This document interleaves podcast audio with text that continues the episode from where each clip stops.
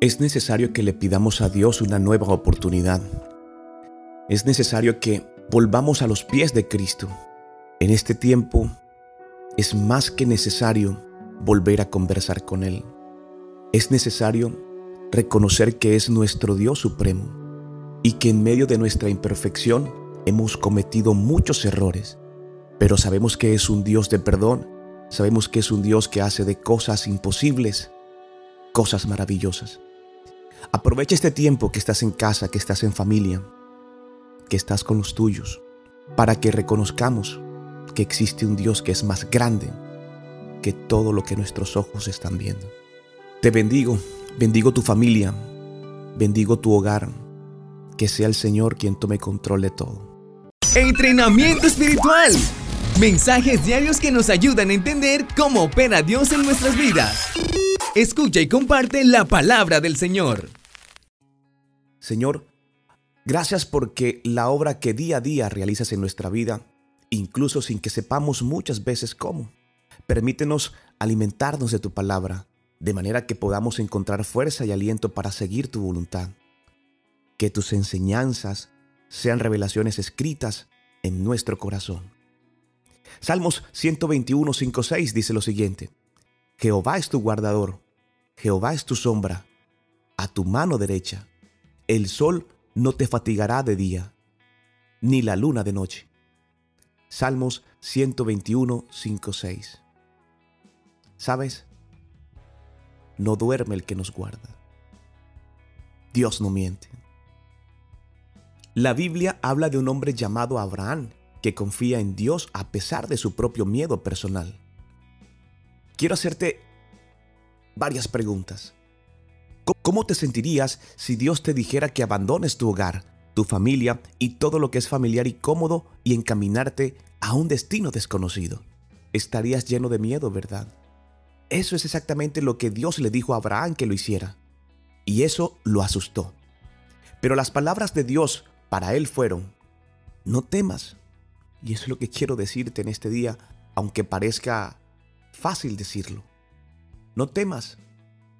Génesis 12.1 dice lo siguiente, pero Jehová ha dicho a Abraham, vete de tu tierra y de tu parentela y de la casa de tu padre, a la tierra que te mostraré. Es un buen tiempo para creer en las promesas que Dios tiene para nosotros y sobre todo lo que está por venir. Muchas veces creemos que debemos esperar para hacer algo hasta que ya no tengamos miedo pero si lo hiciéramos, probablemente lograremos muy poco para Dios, para otros o incluso para nosotros mismos. Abraham tuvo que salir en fe y obediencia para Dios a pesar de su miedo. Si Abraham se hubiera entregado al miedo, nunca hubiera cumplido su destino para convertirse en todo lo que Dios le creó para que fuera, el padre de muchas naciones. Ceder ante el temor altera el mejor plan que Dios tiene para tu vida. Así que haz lo que Él quiere que hagas, incluso si tienes que hacerlo con miedo. Como Abraham, encontrarás que las recompensas son geniales. Debemos ser responsables de todo aquello que le pedimos y le hemos pedido a Dios. Aprovecha este tiempo en familia para hablarle a tus hijos, a tus seres queridos, acerca de un Dios que ha sido misericordioso, que ha sido bueno, que ha sido grande contigo. Y que hasta el día de hoy podemos decir Ebenecer, es decir, hasta aquí nos ha ayudado el Señor. Aprovecha el tiempo para volver a conversar con Él. Sé prudente con la información que compartes. Y aunque el panorama no parezca para nada alentador, sabemos que hay un Dios mucho más grande que todo el problema. Ni siquiera me detendré para decirte exactamente qué es lo que está pasando, porque sé que en tu corazón hay temor, hay angustia, y sé que para muchos también hay incredulidad. Pero lo que no me cabe en la cabeza es ver a muchas personas que toman todo lo que está pasando como un descanso, unas vacaciones, un fin de semana más largo, y dedican su tiempo a hacer cosas que no agradan a Dios. ¿Cómo estás delante del Señor hoy? Es la pregunta. ¿Hace cuánto has aplazado esta cita que hoy nos obliga, que hoy nos pertenece y que creo que es lo único que podemos hacer? Háblale al que puedas acerca de Dios. Busca sus promesas. Hay muchas en la Biblia. Promesas que han permanecido durante mucho tiempo, que están vigentes y se activan solo si tú deseas reconocer que es tu Dios y tu único Salvador, y luego al conocerlas, las guardas y las atesoras en tu corazón. Hoy más que un mensaje extenso, quiero decirte que en realidad invade el temor todo lo que vemos. Pero nada ni nadie nos podrá dar la paz que sobrepasa todo entendimiento, que cuando volvemos a los pies de Cristo. Dios te bendiga, Dios bendiga a tu familia. Declara con tu boca todo lo bueno que Dios tiene para nosotros. Comparte este mensaje con la persona que Dios ha puesto en tu corazón. Sé responsable con todo lo que dices con todo lo que publicas, con todo lo que rendías. No pases memes, no pases chistes. Al que lo haga, hazle entender que no se trata de un juego. Busca información de fuente oficial. No permitas que la mala información cree un caos en tu corazón, en tu familia. Toma las indicaciones.